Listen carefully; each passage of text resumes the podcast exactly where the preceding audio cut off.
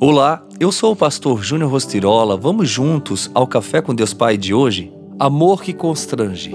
Portanto, aceitem-se uns aos outros, da mesma forma com que Cristo os aceitou, a fim de que vocês glorifiquem a Deus. Romanos 15, 7. As pessoas tendem cada vez mais a isolar-se no alto de sua montanha da falta de aceitação.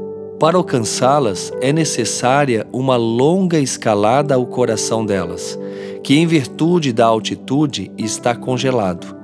Para escalar bem e conseguir chegar ao topo dos relacionamentos interpessoais em busca da unidade, você precisa passar basicamente pelos obstáculos da incompreensão, pois a maioria dos relacionamentos não tem força para ir além das incompreensões. Quando eu tinha 22 anos, já casado, fui nomeado líder do ministério de jovens da igreja da qual fazia parte. Assim que assumi, organizamos um retiro para os jovens e a responsabilidade de ministrar a palavra do sábado à noite era minha. Dediquei-me e consagrei-me para poder trazer uma palavra que viesse ao encontro do coração de cada um daqueles jovens.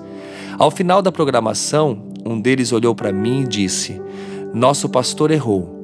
Você não é capaz de nos liderar. Aquilo doeu muito, mas continuei liderando por quatro anos. Ao final daquela jornada, quando me despedi daqueles jovens, aquele mesmo jovem pediu a palavra diante de todos os presentes e disse o seguinte: Por mim, você nunca deixaria de ser o nosso líder.